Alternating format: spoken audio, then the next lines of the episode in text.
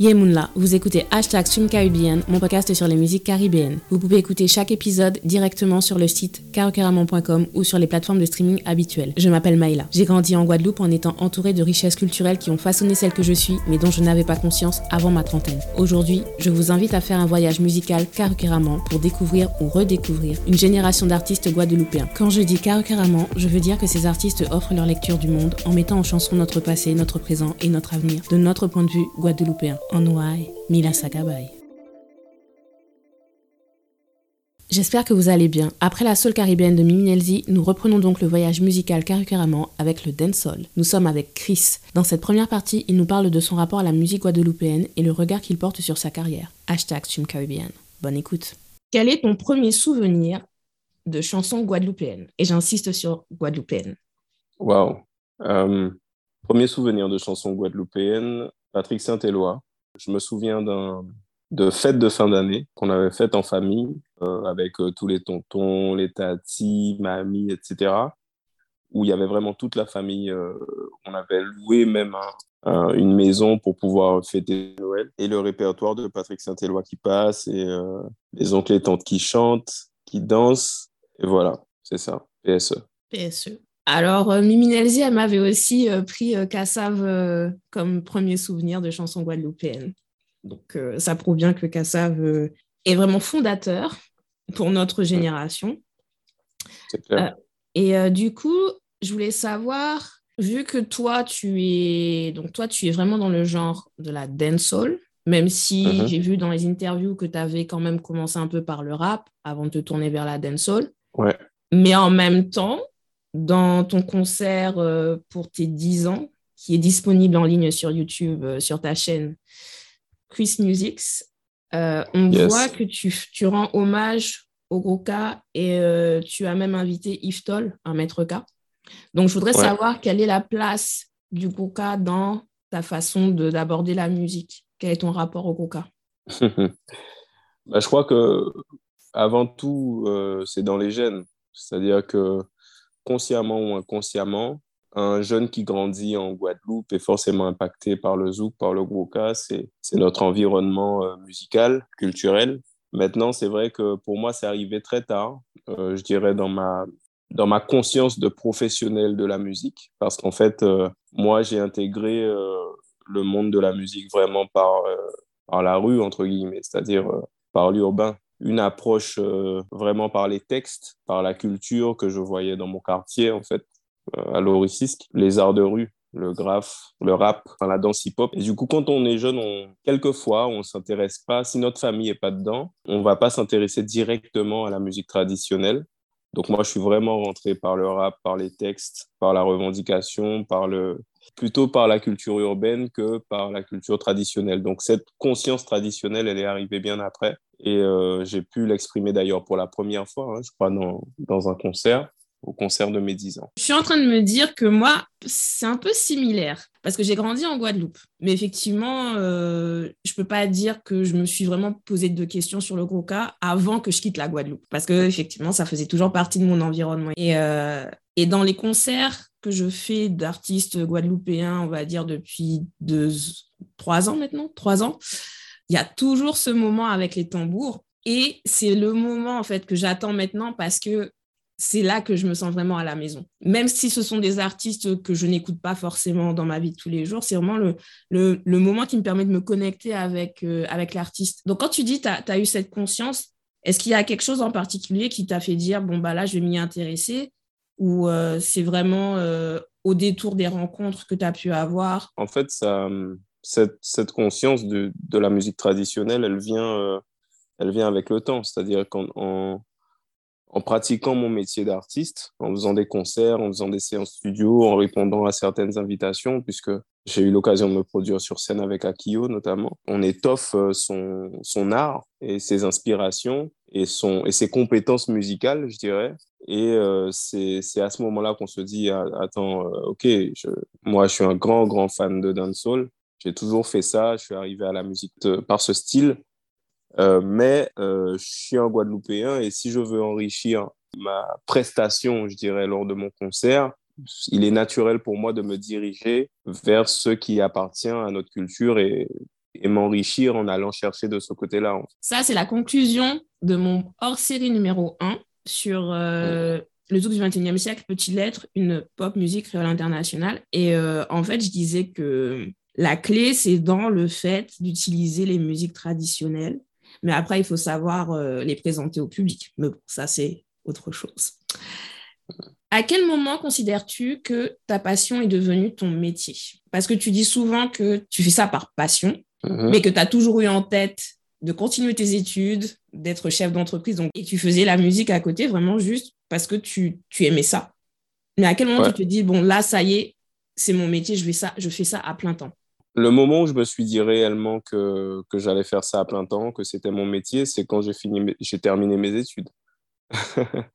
quand j'ai terminé mes études, là, tous mes camarades étaient en mode euh, recherche du premier emploi, envoyer des CV à gauche, à droite. Et moi, euh, enfin, ma, ma, route, elle était toute tracée. J'étais déjà, j'étais signé chez Universal. Et euh, voilà, c'était déjà mon métier, en fait. Mais si tu veux, c'est à ce moment-là où j'en ai vraiment pris conscience. Et je parle de ça, j'ai été diplômé en 2007. Euh, mais là où c'est devenu mon métier, c'était bien avant. La musique, je pense, est devenu mon métier quand j'ai sorti mon premier album en 2004. Voilà, quand, quand, quand est sorti, là, j'étais sur scène tous les week-ends. Euh, j'avais déjà fait pas mal de séances studio, j'avais déjà signé deux, trois contrats euh, très sérieux dans la musique. Donc, c'était déjà mon métier. Mais simplement, comme je poursuivais les études à côté, je n'avais pas à me poser la question de le faire à plein temps ou pas. Je, je, vivais tout ça, en fait, euh, sans me poser de questions. C'est-à-dire, je, je continuais à me développer dans, dans, dans ma musique, mais toujours comme une passion, même s'il y avait des contrats, même s'il y avait des salaires, etc. Mais euh, là où c'est devenu vraiment palpable, c'est quand je n'avais plus cours. voilà, j'avais plus à, retourner à l'école et que la musique prenait 100% de mon temps. À ce moment-là, je me suis dit, ouais, c'est, c'est vraiment ça, en fait. Je suis, un, je suis un artiste professionnel. Dans ce cas-là, donc 2004, Limi Mike là, premier album, un succès. Ensuite, signé chez Universal en 2005, 2006. Ouais, 2006. 2006, tu sors Charismatique en 2006, mhm. deuxième album, encore un succès. Ensuite, 2007, Renaissance.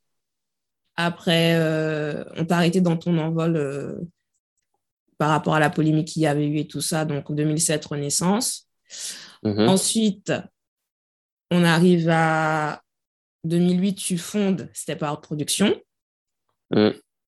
2010, mm. l'album Step Out. Qui a super bien marché puisque Step Out, c'était un petit peu l'album du grand retour, entre guillemets, puisque mm-hmm. c'est sur cet album qu'il y a le titre Booty Shake qui a quand même été un énorme tube. Et euh, sur cet album, il y avait euh, Saucisson-là aussi, qui a très très bien marché. Même artistiquement, il y avait pas mal d'accomplissements, puisque c'est sur cet album Step Out qui a aussi mon featuring avec euh, Vibes Cartel. C'est un album dont je suis super fier et qui a bien fonctionné. Comment décris-tu ta carrière entre le moment où tu sors Lim et Mike là jusqu'à maintenant avec Oasis? Alors là, c'est comment je décrirais ma carrière bah, Déjà, c'est un parcours. C'est un parcours euh, qui est fait de haut, de bas, d'accidents, euh, euh, de relance, d'accélération, de, succès aussi, bien sûr, et heureusement. et voilà, c'était, vraiment une expérience enfin exceptionnelle à tous les niveaux, que ce soit pour les bons comme les moins bons côtés. Pense que c'est j'ai eu une vie artistique euh, et humaine bien remplie. Tu vois, tu as utilisé le mot exceptionnel et c'est exactement le mot que j'utiliserai aussi pour te décrire. Parce que quand on a discuté, comme je t'ai dit, moi, je suis pas du tout dans la dancehall ni rien du tout.